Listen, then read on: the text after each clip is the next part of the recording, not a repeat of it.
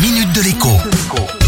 Bonjour à tous. Cet été, c'est alerte rouge sur le rail français. La SNCF a en effet annoncé avoir déjà dépassé en nombre de billets de train vendus l'été record de 2019, soit avant la pandémie. On parle de 8 millions de billets, 8 millions de voyageurs, soit 10% de plus qu'il y a 3 ans. Résultat, sur certaines destinations, comme bien évidemment l'axe Paris-Lyon-Marseille, il est tout simplement impossible de trouver un billet de train pour descendre ou monter encore pendant le week-end.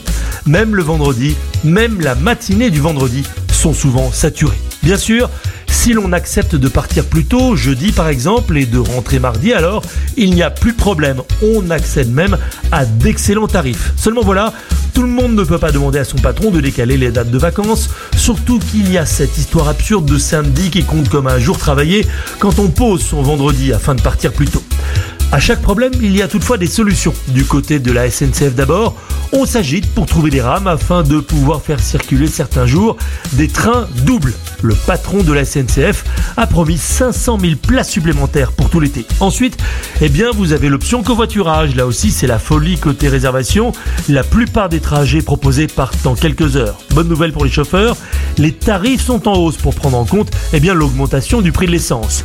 Cela reste néanmoins bien meilleur marché pour les passagers que le train et parfois que le bus. Enfin, eh bien, si vous avez une voiture et que vous préfériez le train pour des raisons budgétaires, faites bien vos calculs.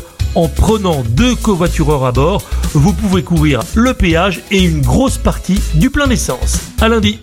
La minute de l'écho avec Jean-Baptiste Giraud sur radioscoop.com et application mobile Radioscoop.